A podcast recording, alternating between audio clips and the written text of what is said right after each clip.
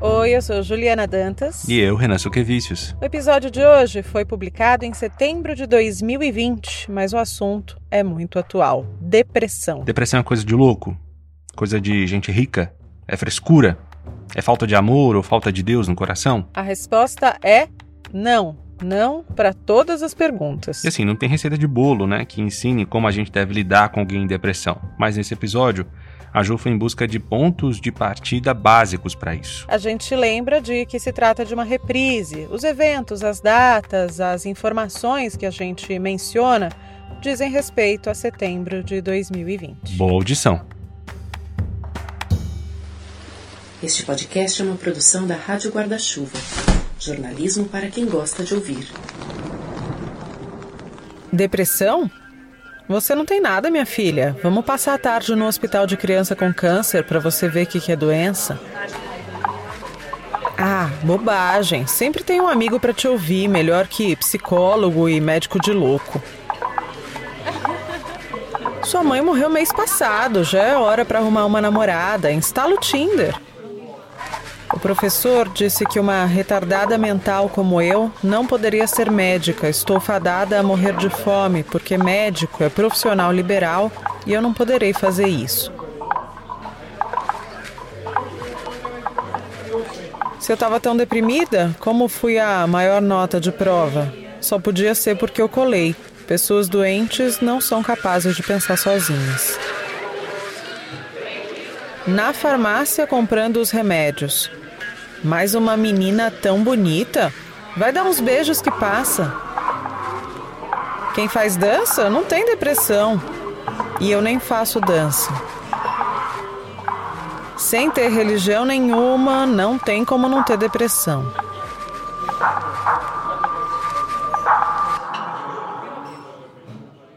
Esses são comentários reais, ouvidos por pessoas reais. São só alguns dos que eu recebi pelo Twitter ao perguntar os absurdos que quem tem o diagnóstico de depressão já foi obrigado a ouvir. Foram muitos e todos de dar calafrios. E aí eu pensei em trazer alguns para cá e dividir com você. Todas as pessoas citadas me autorizaram a usar essas frases como ilustração no episódio de hoje. E aí eu quis fazer um recorte. Eu analisei mais de perto 50 desses comentários e percebi que o tom das coisas que as pessoas ouvem por vezes é parecido.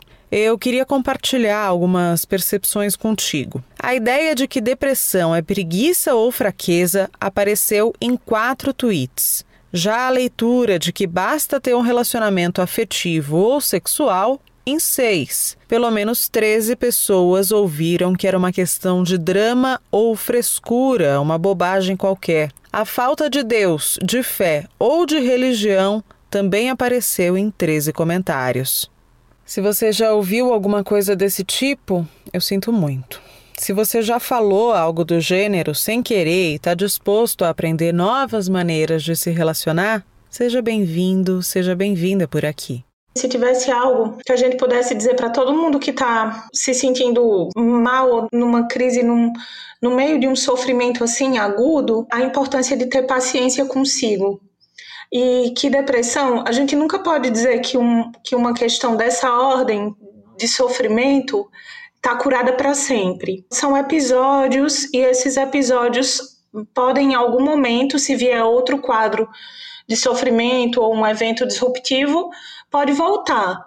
Mas, porque diz muito da forma como cada pessoa sofre. Mas tem, tem tratamento e tem equilíbrio, sim. E aprender a lidar com os próprios sintomas, aprender a lidar com a forma como sofremos, é algo que, assim, pode ser muito profundo e muito bonito também. Essa é a psicóloga Leda Mendes Jimbo, e já já eu te apresento todas as credenciais dela. A primeira orientação, assim, ou o primeiro cuidado é paciência consigo, né? Se a cobrança dos outros não faz bem, se a proximidade de algumas pessoas nesses momentos não faz bem, ninguém que está sofrendo é obrigado ou deveria se obrigar a permanecer num lugar que aumenta a dor.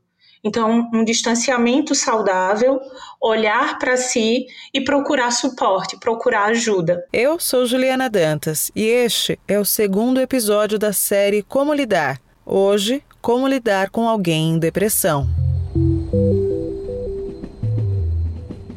Ter depressão não vem com um pisca-alerta ligado na testa sinalizando isso.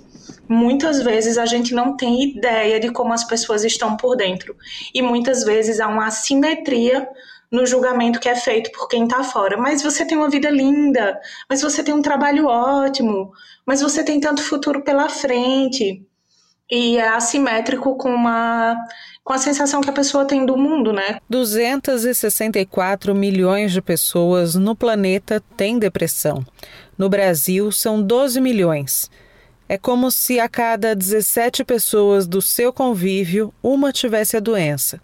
Os dados são da Organização Mundial de Saúde e o período da pandemia pode agravar ainda mais os quadros já existentes e gerar um aumento em novos indivíduos. Essas manifestações que muitas vezes família e amigos usam, né? Olha, mas não chora, pensa nisso, você é tão linda, você podia estar fazendo tal coisa. Chegam muitas vezes não como um apoio ou um suporte, mas como mais uma cobrança ou mais um signo de inadequação e que a pessoa não consegue lidar ou cumprir e ao invés de ajudar pode chegar com, com um peso assim muito triste maior.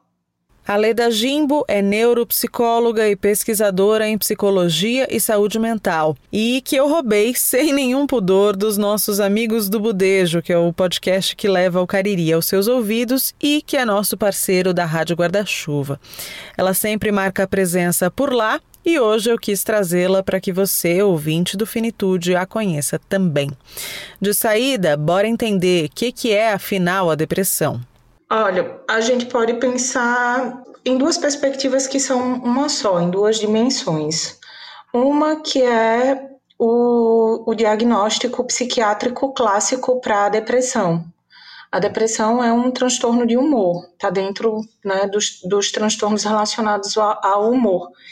E é caracterizada por sintomas é, que nem sempre são tão específicos assim e que nem sempre são exatamente é, convergentes com, com o estereótipo comum que se cria para uma pessoa com depressão ou, ou que se imagina socialmente.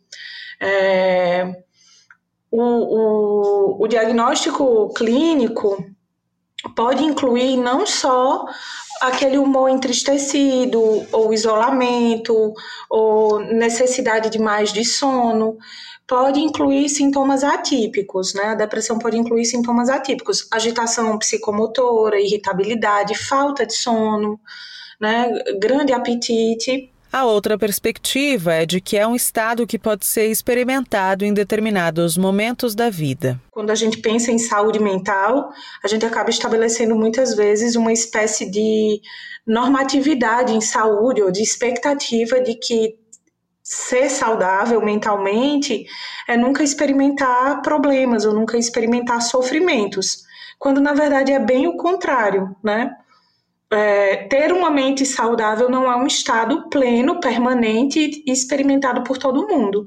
O, o, mais normal é ter problemas ou experimentar ao longo da vida episódios de sofrimento que estão relacionados muitas vezes a alguns, a alguns gatilhos, acúmulos, a sofrimentos experimentados né, de eventos do campo. Então, entrar num quadro severo de sofrimento psíquico, e a depressão pode ser um deles, geralmente tem a ver com uma situação vivencial, experimentada, que se relaciona com né, muitas pessoas, eventos e episódios, e essa é a forma né, para essa pessoa de, de sofrer e dar vazão ao sofrimento. Se a conduta farmacológica, química, é geralmente a medida tomada né, pelo profissional é, da psiquiatria, a, a, a conduta de cuidado numa outra via é justamente dar,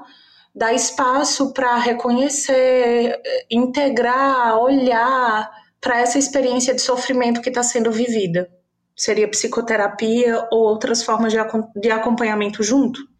Os sintomas da depressão podem ser confundidos com os de outras questões de saúde mental, como o transtorno de ansiedade ou o transtorno afetivo bipolar, por exemplo. E muitas vezes estão associados a eventos da vida contemporânea, demandas por inteligência social, demandas por afeto, demandas de sucesso, demandas das relações no campo todas as cobranças e todo. E aí eu acho bem importante a gente tocar nesse, nesse ponto do quanto o sofrimento, né, a depressão e os transtornos de ansiedade têm a ver com é, as cobranças da, do funcionamento de uma sociedade capitalista, por alto desempenho, velocidade, muita produção, tudo tem que estar tá lindo, aparência tudo para satisfazer um outro que nem nome tem e regras de funcionamento que muitas vezes a gente introjeta sem ter muita ideia de para que que eu preciso atender isso, né? E a gente está correndo tanto com tudo isso aí que não tem sido incomum deixar o leite ser derramado, por inúmeros motivos, né? Falta de sensibilidade, preconceito,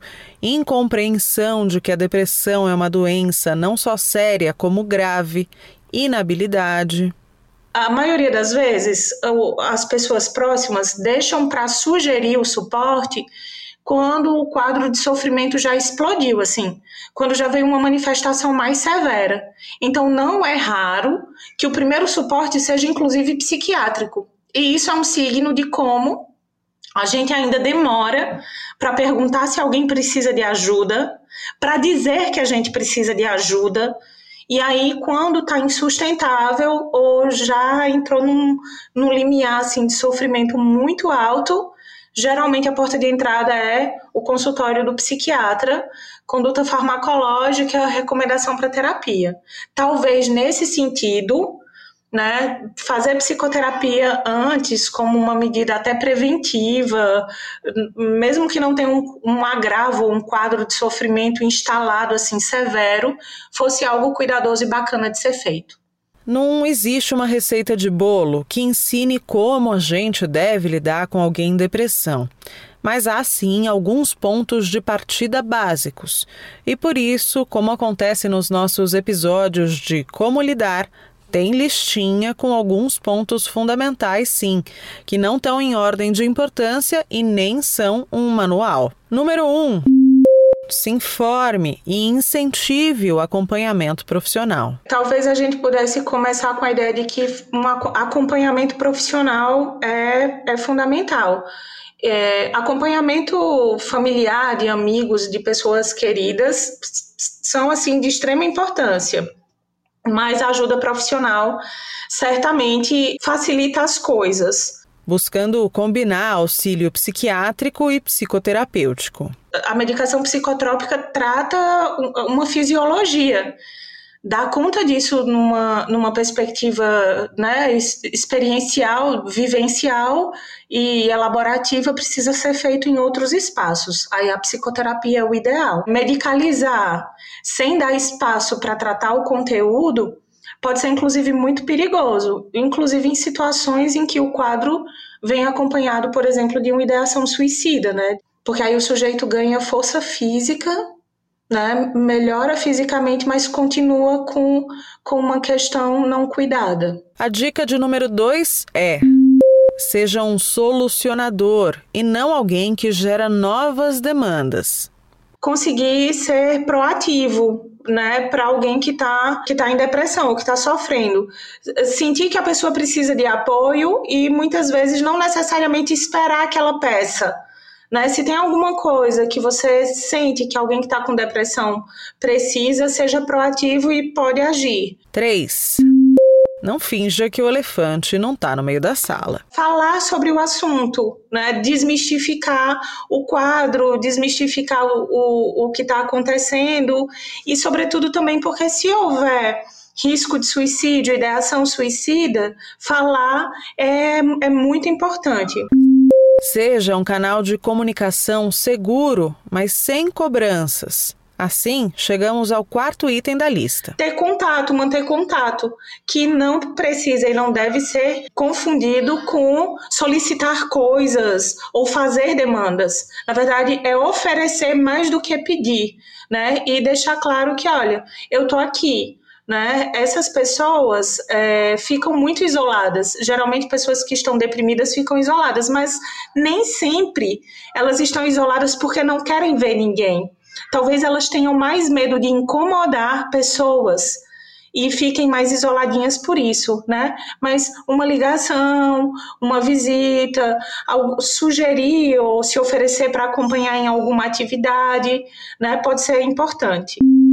A quinta ideia é para que você incentive atividades que possam ser prazerosas, mas sem forçar a barra. É incentivar e, e apoiar atividades que aquela pessoa goste de fazer, precise recuperar e que essas metas ou essas atividades e pequenas metas sejam pequenininhas mesmo, nada de projetos gigantescos e grandiosos, deixar claro, né, que, que a pessoa é importante, né, um amigo que está deprimido, um familiar que está deprimido, pode ficar com um sentimento de menos-valia, baixa autoestima, então por que, que você está perdendo tempo comigo? E aí, nesse sentido, além de apoiar as atividades e estar junto, disponível, né, para para oferecer companhia, também né, mandar aquele reforço positivo na importância que, que esse amigo, que essa pessoa querida tem. A sexta e última orientação é: treine estar só presente. E isso já é muito. E algo talvez muito importante também que pode ser feito é a hora de saber fazer silêncio, né? De saber ficar junto e que talvez nem sempre precise ser dizendo coisas, né? A hora de oferecer companhia em silêncio. Lembrando que é mais importante oferecer companhia, suporte, possibilidade do que pedir coisas, né? Melhore, se anime, pare de chorar, saia dessa. Oferecer mais do que demandar. Fim da nossa listinha, mas a conversa segue mais um pouco. Eu perguntei para a Leda Jimbo o que, pela experiência dela, pessoas que têm depressão gostariam que os outros soubessem a respeito delas ou da doença respeito, espaço, suspender demandas. É aquilo que a, que a gente falou agora há pouco, né? O lance de como certas manifestações de apoio, entre aspas, podem chegar, na verdade, como grandes cobranças apontar vantagens da vida, negar o sofrimento, confundir a depressão com qualquer forma de vitimização da pessoa que está sofrendo, forçar qualquer maneira de forçar ou ultrapassar o tempo e o ritmo da pessoa que está sofrendo. Não significa que quem convive com alguém que está com depressão precise ou deva não falar nada. Mas é importante perguntar do que o outro precisa. Oh, do que você precisa? É, tem alguma coisa que eu possa fazer para ajudar? Quer ajuda? Vamos procurar ajuda, incentivar o apoio profissional e estar disposto a acolher e a ouvir sem julgar. Acolher e ouvir sem demandar mais acolher e ouvir sem minimizar o sofrimento, acolher e ouvir quantas vezes for preciso, mesmo que pareça repetitivo, porque a, a pessoa que está sofrendo certamente já se sente entristecida com, com a duração da sua queixa ou do seu problema. Ela certamente não precisa ouvir isso de fora ou de mais ninguém. Pelo contrário, acho que ela precisa ouvir que é o tempo dela e que esse tempo merece muito, muito ser respeitado, seja qual for. E aí, né, aos pouquinhos, porque tem equilíbrio para o quadro, tem tratamento, e pode ser que a crise nunca se repita, né? Manter os cuidados, é, fazer terapia, entender como é que como é que você sofre, entender e, e, e acompanhar as coisas que poderiam gerar uma nova crise para evitá-las, conhecer de si, pode ajudar muito. Se você chegou até aqui nesse episódio, tá mais do que claro que você realmente se importa. Talvez você até seja a mãe, o pai, o filho ou esteja em um relacionamento com alguém que tem depressão. Antes de mais nada, a gente te deseja força e a gente queria que você soubesse que o seu sentimento de aflição ou de angústia diante dessa situação é legítimo então, além de cuidar do outro, o ideal é que você também seja cuidado. Ser familiar, sobretudo, né, quem convive, sobretudo quem viver sob o mesmo teto, dividir assim de forma muito próxima, o convívio pode ser muito pesaroso para quem está junto. Então, cuidar de quem cuida é muito importante. E lembrar que, assim, há limites na relação. Aí é mais um, um motivo, Ju, para que haja ajuda profissional. Porque é nesse sentido que alguém de fora e com uma perspectiva, né, com um olhar de cuidado profissional para isso, pode até estabelecer, sugerir, olhar para a forma como o cuidado a quem cuida pode ser promovido também, pontuar esse limite porque às vezes quem está cuidando ou quem está junto para de dar conta de si para dar conta né, só do outro, de quem está em sofrimento ali, acaba sofrendo também. Então, às vezes até para dar esse, esse, esse feedback ou essa percepção que muitas vezes um familiar, uma mãe não, não percebe, né?